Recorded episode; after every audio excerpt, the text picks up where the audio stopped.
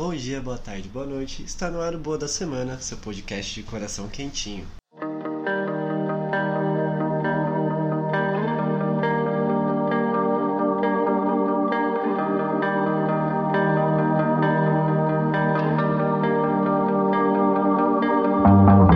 Dando início aqui com os nossos recadinhos, siga a gente nas nossas redes sociais, tanto no Twitter quanto no Instagram, a gente é o Boa da Semana Pod. Se você vê uma pauta que você acha que é legal colocar aqui, você pode enviar a notícia e-mail boa da semana podcast@gmail.com. Se você quiser apoiar o podcast, você pode ajudar na nossa campanha no Apoia-se.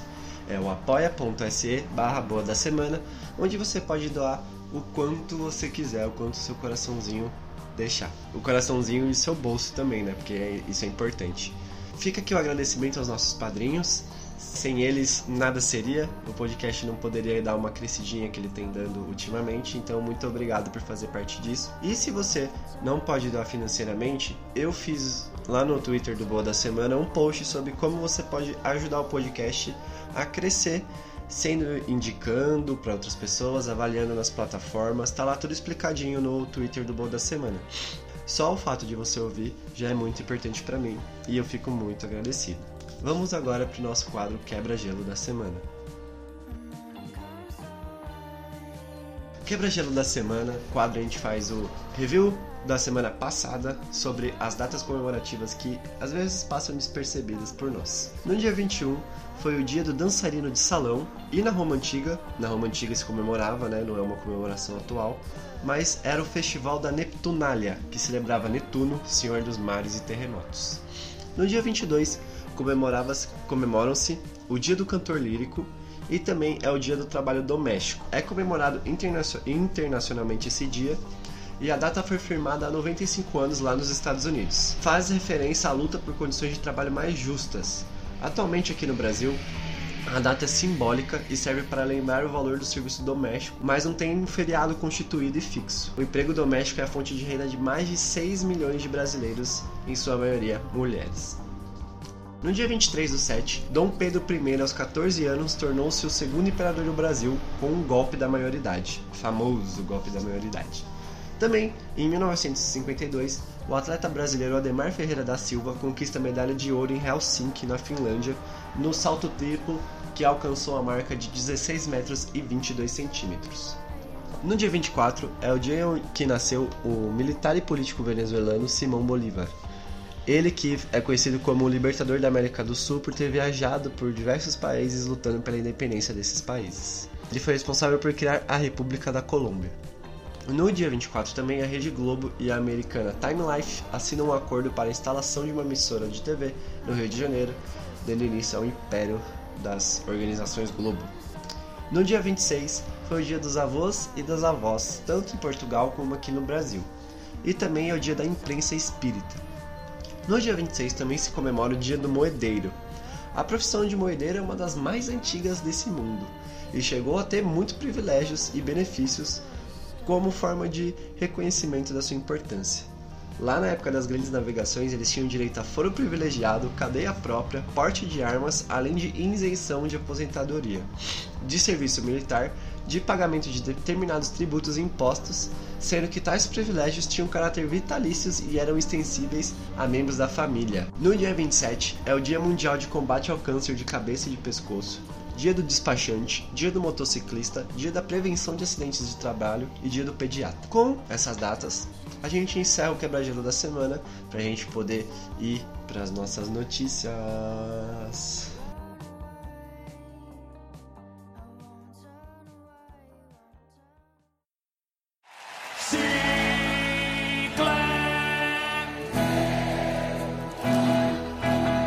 Começando as nossas notícias, Chiclete de pimenta, grupo brasileiro vence torneio de robótica da NASA. Essa notícia saiu lá na BBC. O grupo inventou um chiclete de pimenta para superar 70 equipes de 12 países diferentes. Os estudantes que têm entre 15 e 17 anos integram o SESI Vila Canaã e venceram na categoria principal do Champions Award. O projeto consiste em criar uma goma de mascar apimentada pensada para auxiliar astronautas a sentir o sabor dos alimentos. Sentir os sabores é uma saída para lidar com os efeitos da falta de gravidade no espaço. Alimentos com pimenta faz com que o sangue se concentre na cabeça e no peito, ajudando os astronautas a não perderem a sensibilidade quando estão lá nas alturas. A concepção do chiclete de pimenta levou sete meses. O trabalho contou com a liderança da professora Vitória Fukushima, que garante a utilidade da goma na Terra. Flamarion Gonçalves Moreira, técnico da equipe, diz: A gente fica sem acreditar, porque uma competição desse nível, com tantas equipes muito boas, todas se esforçando, a gente chega aqui com todo esse diferencial de entusiasmo, seriedade e foco. Para nós foi maravilhoso, só temos que agradecer. O próximo passo da galerinha é patentear o chiclete e lançá-lo no mercado.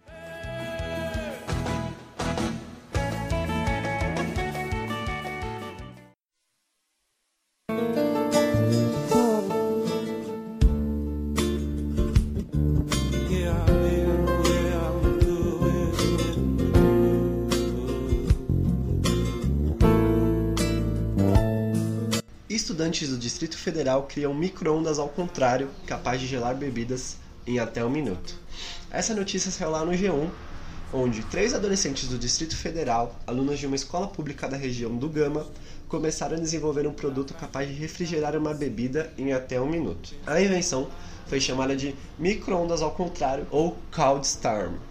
Adriele Dantas, Gabriele Vilaça e Rafaela Gomes estudam no Centro de Ensino Médio Integrado à Educação Profissional, o SEMI, e elas, ensina, elas iniciaram o projeto em 2017. No ano seguinte, participaram do Circuito de Ciências das Escolas Públicas do Distrito Federal e da Exposição de Ciências da Escola. Elas acabaram classificadas para levar o micro-ondas ao contrário para a Exposição de Ciências, Engenharia, Tecnologia e Educação em Pernambuco.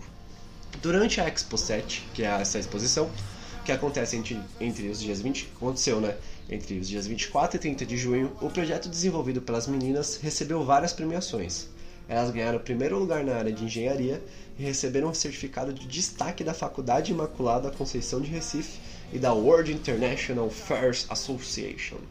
Além disso, Adriele, Gabriela e Rafaela voltaram para casa com uma carta de credenciamento para participar da Mostra Científica Latino-Americana em Trujillo, no Peru. O encontro vai acontecer entre os dias 9 e 15 de setembro. Para participar da mostra no Peru, o trio precisa finalizar o Countstorm. No entanto, uma das desenvolvedoras do projeto, a Gabriele, disse que o grupo ainda não tem dinheiro para o protótipo e para arcar com os custos da viagem. Ela diz que após a Expo 7 surgiram várias ideias para melhoria baseadas em sugestões de avaliadores de seu estudante. Para pôr tudo isso em prática, elas criaram uma vaquinha online. Para a professora do SEMI, Maria Zilma Conceição de Araújo, que acompanha o projeto de perto, a invenção dos estudantes tem muito futuro. Ela diz que, comercialmente falando, acredita que o CloudStorm tem potencial de mercado, principalmente por conta da economia energética, que no fim do dia é a proposta final que elas têm. De acordo com a Maria Zilma, as estudantes têm combinação perfeita de perfis e se complementam perfeitamente.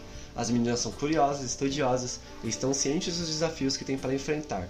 Cabe a nós, torcemos para que dê tudo certo. E nós torceremos e se for notícia, Cloudstime lá no Peru, com certeza vai voltar para cá.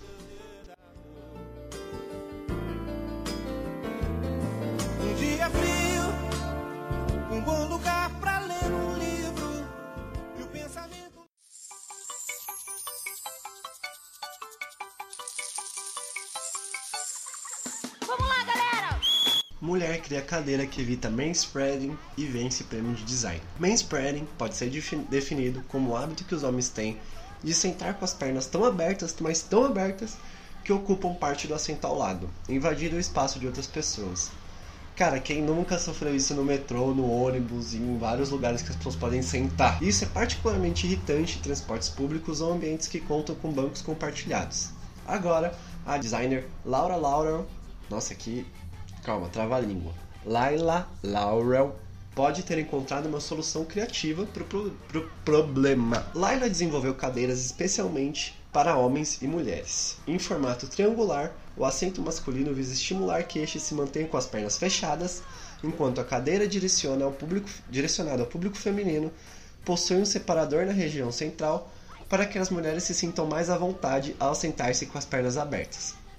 Ao jornal The Independent, que foi onde saiu essa notícia, a designer pediu que sua criação não fosse levada muito a sério. Entretanto, admite que a cadeira joga luz sobre uma questão que as mulheres enfrentam de uma maneira divertida, porém literal. O projeto, chamado de A Solution for Manspreading, foi realizado como parte do trabalho de final de curso de Laila na Universidade de Brighton, no Reino Unido.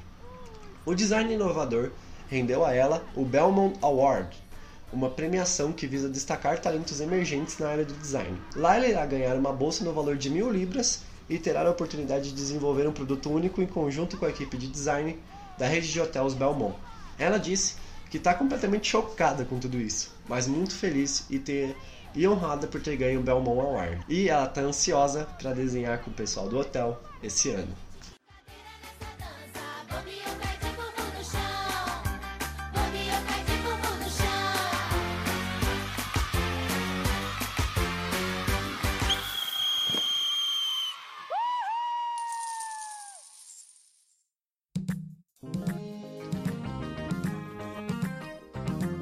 Fechar, a gente vai falar da jovem pioneira que ensinou programação para milhares de pessoas lá na Etiópia. Uma geração de jovens desafia a economia majoritariamente agrícola da Etiópia e abre caminhos para a via da inovação tecnológica.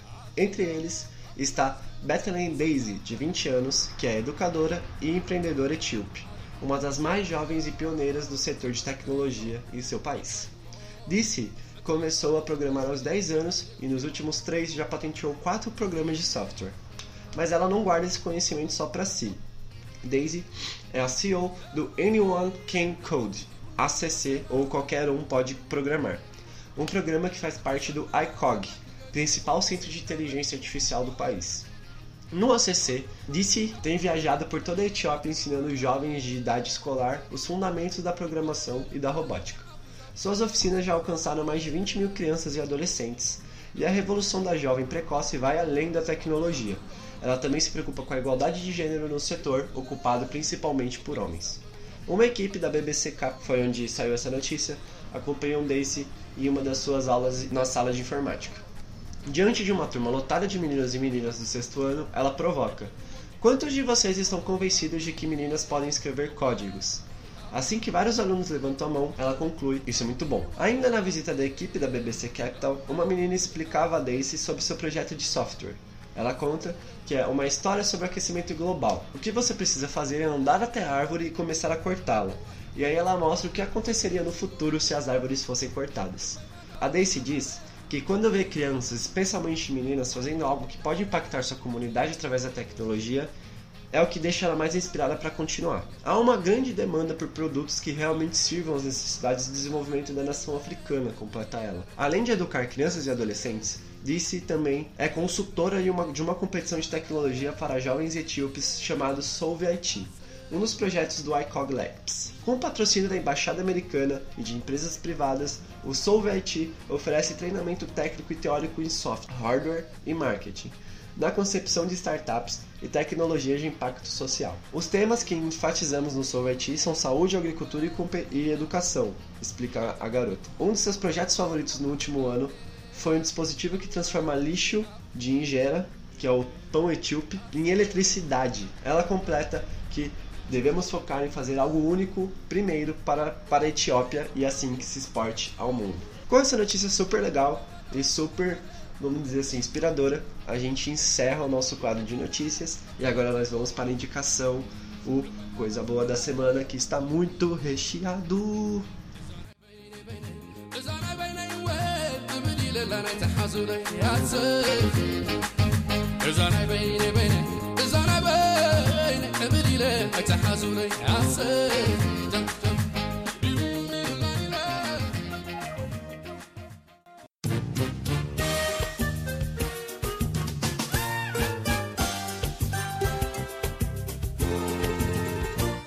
Começando coisa boa da semana, nosso quadro de indicações com o Poucas, o podcast do Cauê Moura que recebeu o Meteoro Brasil. O Meteoro Brasil é um canal no YouTube sobre cultura pop, ciência e filosofia. Eu já falei aqui sobre o canal num vídeo que eles fizeram sobre Avatar, a lenda de Aang, e sobre como esse canal é válido para nós fazermos reflexões acerca da nossa vida. Na última semana, o pessoal do Meteoro foi ao podcast do Cauê que é um podcast em parceria com o UOL, e é um ótimo programa de entrevistas para a gente conhecer um pouco mais sobre as personalidades da internet. Pela primeira vez, o homem mais simples e a mulher mais sábia mostraram seus rostos ao público. Mesmo que eles não tivessem se escondido propositalmente, eles apenas preferiam focar nas animações do que em suas faces em si, e a partir disso, a internet criou um mito sobre a identidade deles. Na entrevista, os dois falam um pouco sobre o projeto, sobre como produzir conteúdo no Brasil e principalmente como lidar e trazer informações para pessoas que muitas vezes não querem ser expostas aos fatos. E por fim, falam sobre essa onda de cancelamento que é muito praticada na internet. Vale a pena ouvir. Tem no YouTube, tem no feed de, em forma de podcast, é super legal. Vou indicar um podcast aqui agora também, é o Naruhodô, sobre a experiência de quase morte. É, quem nunca ouviu falar de pessoas que morreram e voltaram, ou que sua vida toda passa diante dos olhos perto da morte, e fala sobre o que é realmente a experiência de quase morte. O Naruhodô é um podcast sobre comportamento mais voltado ao campo psicológico, assim. Então eles explicam de forma científica coisas que acontecem no nosso dia a dia.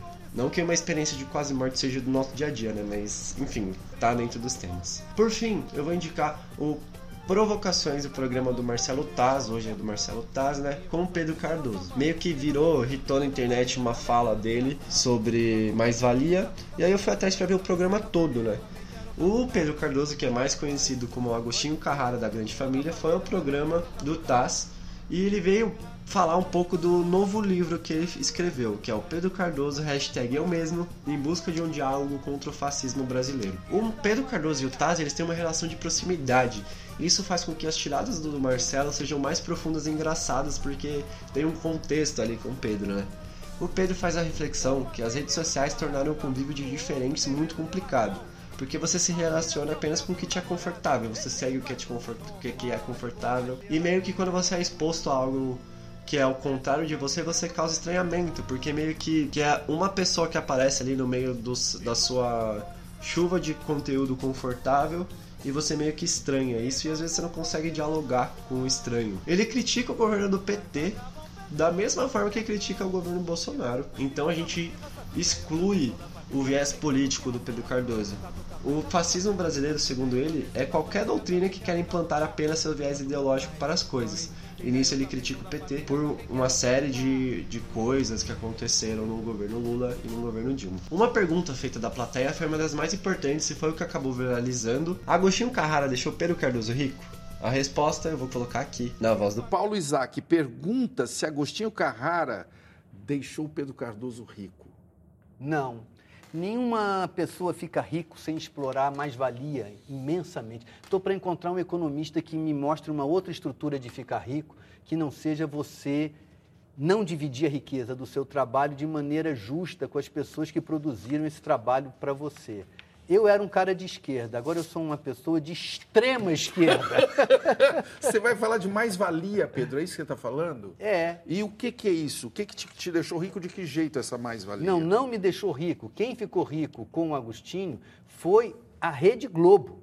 A Rede Globo, que é o capitalista naquele negócio, é que tem possibilidade de ficar rico. Eu tenho 57 anos e eu não tenho uma economia que me possibilite não trabalhar. Eu venho ao Brasil trabalhar e venho ao Brasil trabalhar pelo dinheiro da bilheteria. Se eu não acordar de manhã e for trabalhar, não tem uma estrutura de exploração do trabalho de outras pessoas que faz dinheiro para mim enquanto eu apenas emprego o meu capital ali, entende? E eu não acho isso uma relação justa. Acho isso uma relação que produz pobreza. Por isso é que eu sou de extrema, Extrema esquerda, esquerda. sem o aspecto ditatorial da extrema esquerda, mas da convicção da responsabilidade social.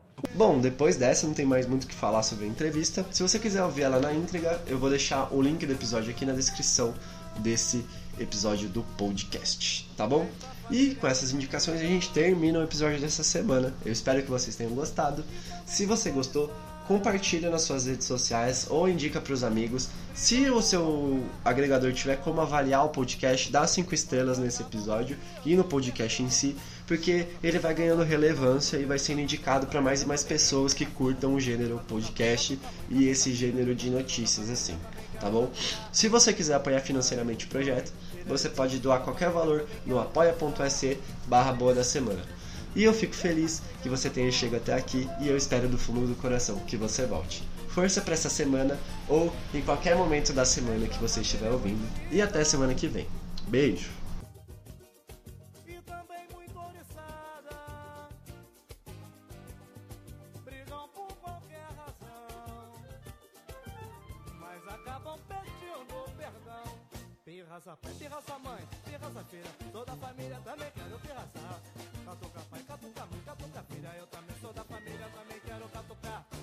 Catuca pai, mãe e filha. Sou da família, também quero catucar. Catuca faz, faz, faz, faz, faz, faz, faz, faz, faz, faz, faz, faz. Eita família!